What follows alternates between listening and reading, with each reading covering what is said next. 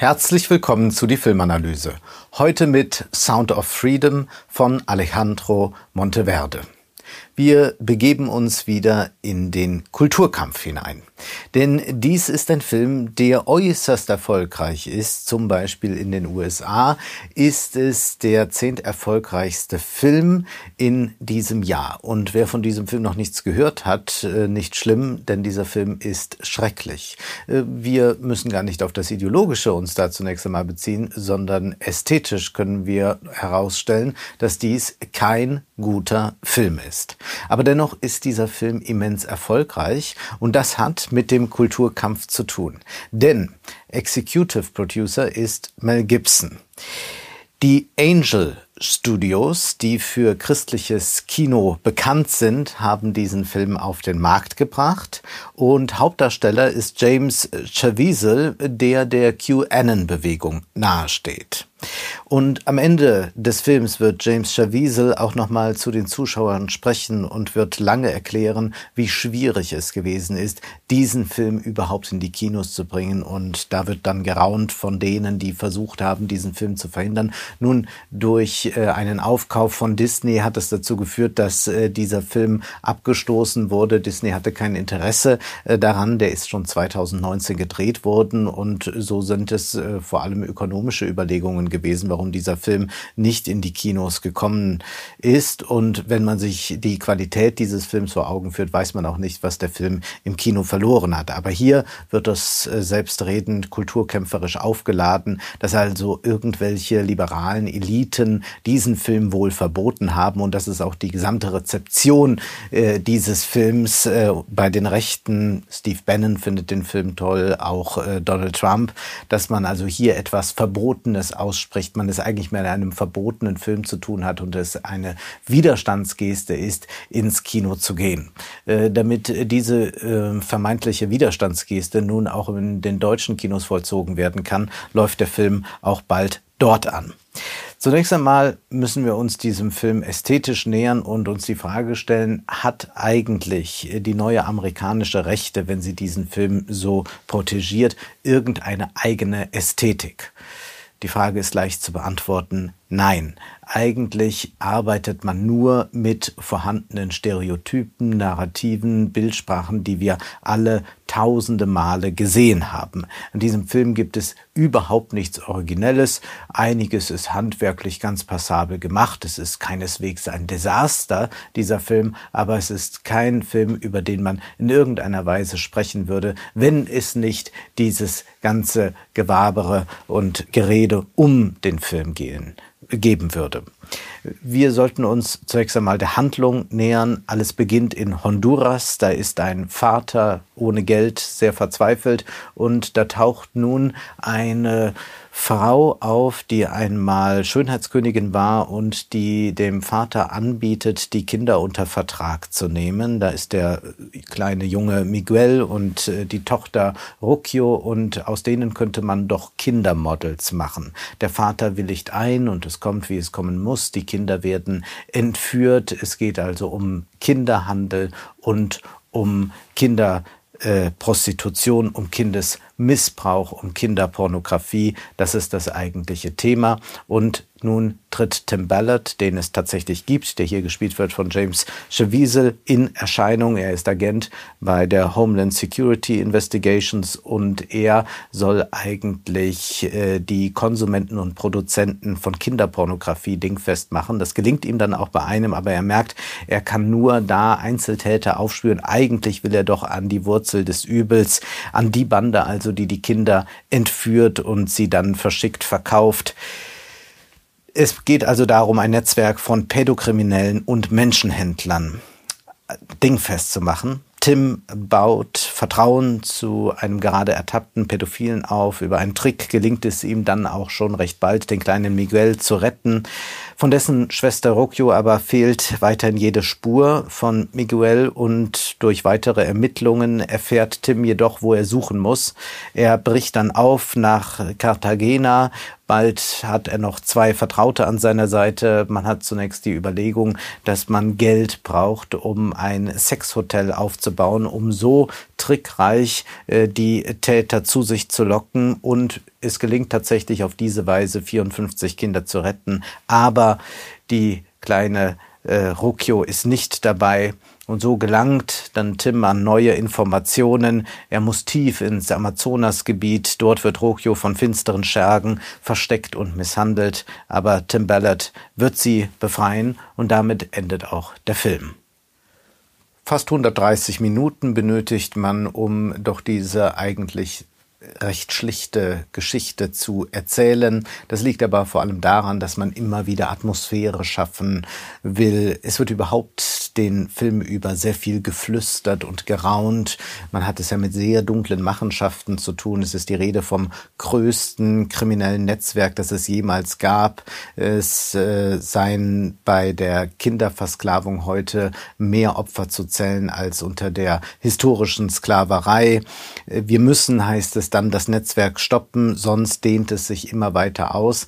Es wird mit einigen Zahlen hantiert äh, und man kann natürlich jetzt äh, schwerlich äh, überprüfen, welche Zahl da auf wahren Fakten basiert oder nicht. De facto ist es aber so, dass natürlich der Handel von Kindern und das Kindesmissbrauch weltweit ein riesengroßes Thema ist. Äh, Organisationen wie UNICEF berichten in Studien immer wieder darüber. Es ist also gar kein Geheimnis, das hier angesprochen wird. Mitunter wird vielleicht äh, aufgrund von Effekthascherei manches noch übertrieben, aber generell haben wir es hier mit einem sehr, sehr traurigen, sehr, sehr weitreichenden Phänomen in der gesamten Welt zu tun. Das ist etwas, was angesprochen werden kann, auch angesprochen werden muss. Der Film tut aber die ganze Zeit so, als würde er ein, ein Geheimnis offenbaren. Dabei äh, braucht man ja nur einmal kurz zu googeln und schon bekommt man sehr viele Zahlen, sehr viele drastische Erlebnisberichte. Äh, man kann also äh, all das, was so hier geraunt wird, auch äh, sehr viel sachlicher nachvollziehen, wenn man denn Interesse hat. Nun ist es ja so, dass wir solche Geschichten kennen, wo einer loszieht, um jemanden zu retten. Zum Beispiel haben wir Rambo Last Blood gesehen. Aber bei Rambo Last Blood wird ja dann doch über mehr reflektiert, zum Beispiel über die generell gescheiterten Kämpfe auch des Imperialismus. Bei Sound of Freedom aber geht es um ganz banalen Heroismus. Eigentlich soll hiermit Tim Ballard ein Denkmal geschaffen werden, eher als der wackere Held, der so viele Kinder äh, gerettet hat, wenngleich an den Zahlen, die er so vorträgt, auch äh, gewisse Zweifel angemeldet werden können. Aber lassen wir das mal dahingestellt, denn das ist ja nicht jetzt relevant bei der Bewertung dieses Films. Eigentlich müssen wir erstmal festhalten, haben wir es hier mit einem Film zu tun, in dem äh, ein Agent Land äh, den äh, staatlichen Rahmen verlässt, um dann in eine Art Selbstjustizzug äh, auf die Suche nach den Tätern zu gehen. Dabei wird auch eine unternehmerische Herangehensweise praktiziert. So treibt man erst einmal Geld auf für dieses Sexhotel, um dann diese Falle zu erstellen, in die die Kinderhändler tappen. Also das ist fast so eine Disruptionsstrategie, die man anwendet. Das Ökonomische aber eigentlich bleibt außen vor. Gezeigt werden hier Subjekte, die ihre kranken Fantasien realisieren und das entsprechende Geld dazu haben. Aber diese besonders abscheuliche Form der Ausbeutung von Kindern hat ja auch einen wirtschaftlichen Rahmen. Wie können überhaupt solche Geschäfte florieren? Welche ökonomische Not treibt Kinder und Familien in diese Misere? Anfangs wird zwar gezeigt, dass der Vater in Honduras mittellos ist, aber es werden keine Anstalten gemacht, über Ausbeutung und Ungleichheit nachzudenken. Es geht vielmehr darum, dass man mit äh, diesen reichen Kinderschändern so einen Assoziationsraum öffnen möchte über die liberalen Eliten, die in irgendeiner Weise wohl auch pervers zu sein scheinen. Nun, es ist äh, de facto so, dass man wohl auch unter den äh, liberalen Eliten Kinderschänder wird finden können, aber dies hat ja nichts mit irgendeiner politischen Einstellung zu tun, sondern die gibt es leider überall. Der Film versucht aber hier natürlich das Problem äh, sehr weit zu externalisieren. Das bedeutet auch, dass man auf einen kontextlosen Heroismus setzt. Man hat hier Tim Ballard, äh, der ist der heldenhafte, der voranschreitet, um die Kinder zu retten, aber es wird nicht einmal ausführlich diskutiert, welche Probleme haben wir denn eigentlich bei der Ausbeutung von Kindern, wie können diese äh, eigentlich bekämpft werden, diese Verhältnisse, sondern man bleibt ganz konzentriert auf eine einzelne Person. Und das ist exakt das Prinzip, Prinzip, das auch der Boulevardjournalismus anwendet, wenn er einen Täter, einen Retter, eine Gerettete herausstellt, so wie das in diesem Film dann auch vollzogen wird. Denn eigentlich geht äh, die zweite Hälfte des Films nur noch darum, dass äh, Tim Rucchio retten muss, was immer auch geschieht. Dabei hat das eine stark christliche Komponente, vor allem deshalb, weil es hier um einen Kampf gegen das Böse geht. Äh, man weiß, man kann durchaus eine Religion vielleicht gründen ohne Gott, aber man kann keine Religion gründen ohne den Teufel. Das Böse benötigt man, um eine Gemeinschaft schaffen zu können. Und diese Gemeinschaft soll entstehen durch das Böse, das uns hier gezeigt wird. Wir sollen uns also hinter dem Film, hinter Tim Ballard versammeln und uns alle als Gemeinschaft gegen die Kinderschänder ansehen. Und dabei wird immer und immer weiter äh, der Einzelne der heroische Kämpfer sein, aber nie wird man mal diesen einzelnen, äh, von diesem Einzelnen abstrahieren, mal den gesamten Rahmen äh, betrachten. Wir sind hier also in einem ähnlichen äh, Phänomen angekommen wie bei äh, The Equalizer, wo es auch immer nur darum geht, dass ein Einzelner das Böse bekämpft, aber das Böse kommt natürlich dann immer und immer wieder, wenn man den Rahmen als solchen nicht ändert. Das Kind dient äh, bei all dem dann vor allem als äh, Projektionsfläche für die vermeintlich eigene Reinheit. Wir sagen, die Rechten hier sind unschuldig wie die Kinder. Dabei hat man keinerlei Probleme sonst damit, dass Kinder weltweit wegen unserer imperialen Lebensweise verhungern oder Kinder abgeschoben werden. Das zu rettende Kind, Rokyo, das ist das Einzige, was zählt und fungiert deshalb als Ideologieträger. Statt über Strukturen zu reden, konzentriert man sich durch diese plumpe Emotionslenkung auf ein einzelnes Kind. Obwohl wir die Statistiken zum Menschenhandel ja im Film äh, genannt bekommen, wird nicht gegen die Struktur gekämpft, sondern wir sollen unser Herz erwärmen, bloß für ein Einzelschicksal.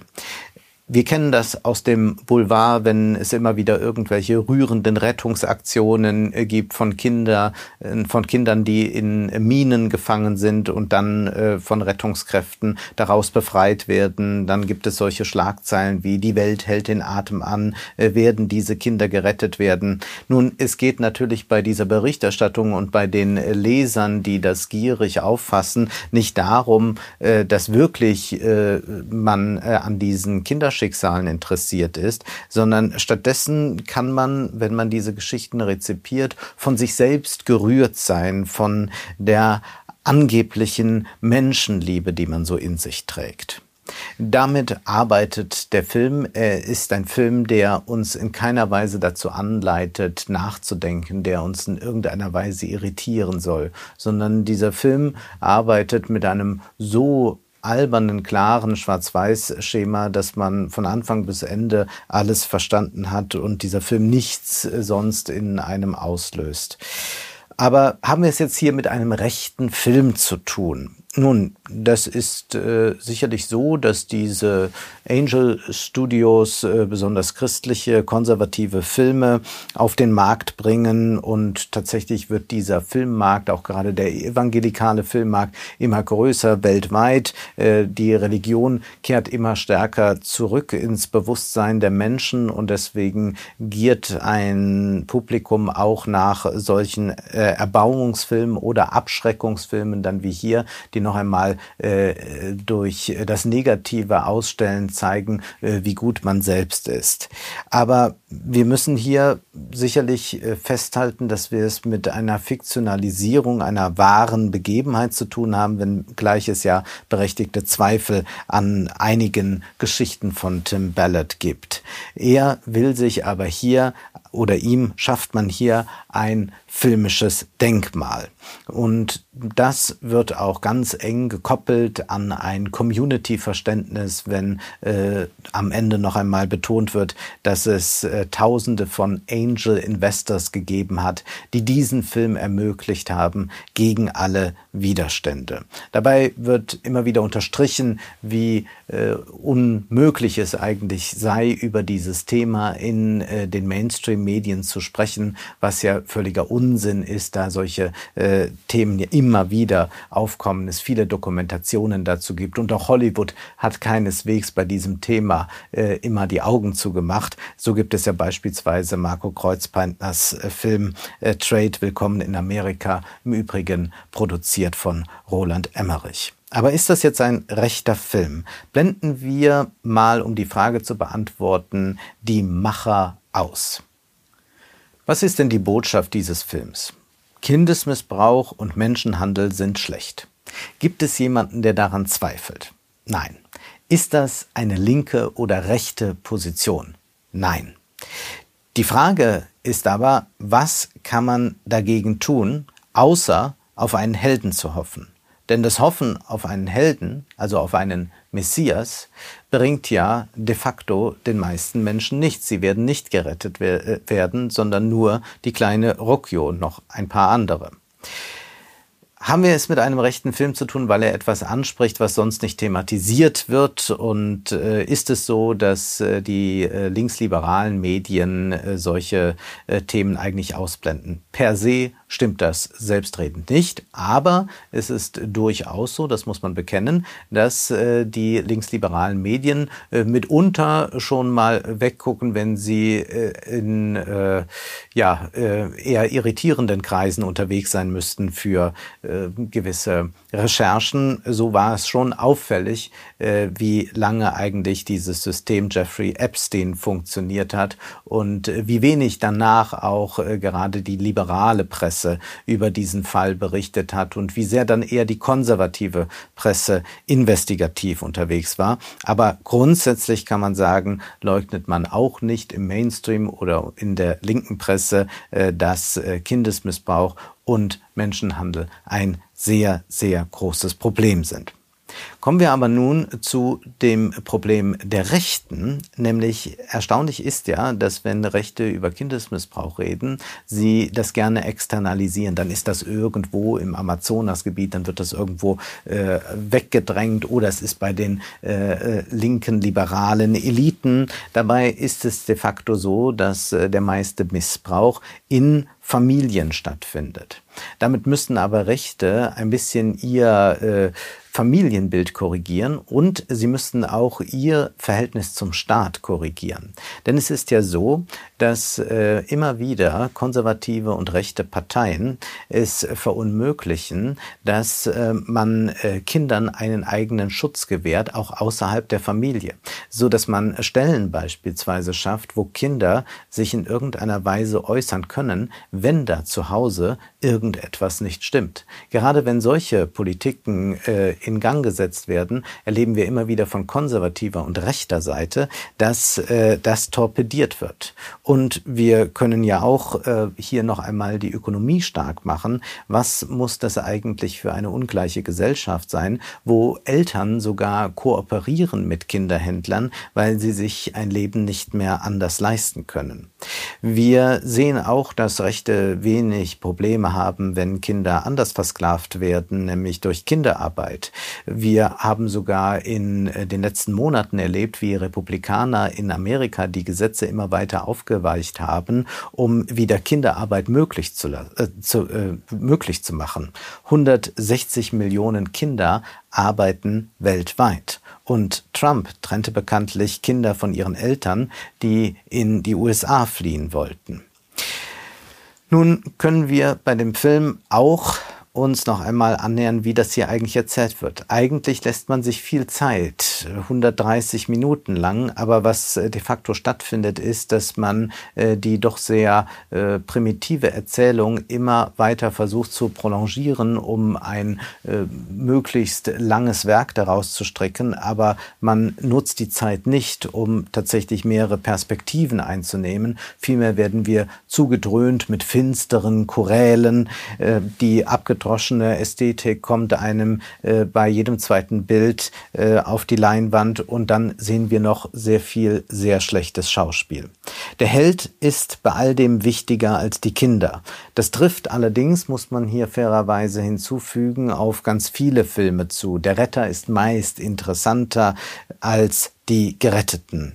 Ein Mädchen muss hier gerettet werden und dann ist alles andere egal. Dieses Narrativ, dass eine einzige Person gerettet werden muss, das kann man auch noch ausweiten darauf, dass wir ja in Max sehen, wie äh, Jason Statham eigentlich doch nur ein Schoßhündchen retten muss und dann ist die Welt wieder in Ordnung. Im Prinzip ist das dasselbe Narrativ. Äh, wir sind hier in einem typischen Hollywood-Film angekommen, der nicht die große Perspektive einnehmen will, sondern nur durch eine sehr äh, simple äh, Emotionalisierung uns das Herz erwärmen will, so dass wir aber doch nicht weiter nachdenken. Vielleicht sollte man aber tatsächlich lieber mal darüber reflektieren, welche Komplexitätsreduktion man ständig im populären Film hinnimmt und ob man da nicht auch gleichzeitig mit ein Bett bereitet für eine äh, rechte Propaganda, wie sie jetzt äh, von äh, entsprechend äh, evangelikalen Filmemachern angestrebt wird. Und wir haben aber hier vor allem ein Problem, das äh, sehr wenig rezipiert wurde.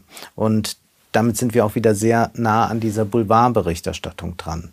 Nämlich, was wir hier doch leider in diesem Film erleben können, und das macht den Film so geschmacklos, ist, dass die Kamera sich suhlt im Grusel. Und genau dies ist so unanständig, dass sie ganz voyeuristisch auf diese Fälle blickt. Die Kamera imitiert beispielsweise anfangs den kinderpornografischen Blick, wenn die Kinder zu einem Fotoshooting da sind und vor der Kamera posieren sollen, aufreizend sich verhalten sollen. Die Kinder werden hier ausgestellt und eigentlich müsste der Film ja einen anderen, einen Gegenblick einnehmen. Und wir sehen ja sogar die Fotos, die in den Händen der Kinderschänder sind. Aber dann geht die Kamera selbst dazu über, dass sie, ganze, dass sie die ganze Zeit von oben herab auf die kleinen Kinder blickt. Das ist das wirklich Geschmacklose an diesem Film. Man schildert lüstern die Grausamkeiten, ganz so wie wir das auch in vielen Boulevard-Berichterstattungen sehen können. Es ist Effekthascherei und es ist interessant, dass wir gerade diesen Film im Kino erleben können, wo noch ein anderer zu sehen ist, der Gegenfilm, nämlich Killers of the Flower Moon von Martin Scorsese. Scorsese prangert ja selbst in seinem Cameo-Auftritt an, dass man nicht so sehr äh, alles effekthascherisch ausbeuten sollte. Sound of Freedom ist der Film, der genau das tut. Er schlachtet die Ausbeutung von Kindern zu kommerziellen Zwecken und aus unlauteren politischen Gründen aus. Er versucht nicht, eine andere Ästhetik, einen anderen Blick äh, zu vermitteln. Die Kinder werden ein zweites Mal zu Opfern gemacht, so dass wir nur schauen, aber nicht sehen. Das war die Filmanalyse mit Wolfgang M. Schmidt. Ihr könnt den Podcast finanziell unterstützen. Entweder unter www.paypal.me-filmanalyse oder unter der in der Beschreibung angegebenen Bankverbindung. Vielen Dank.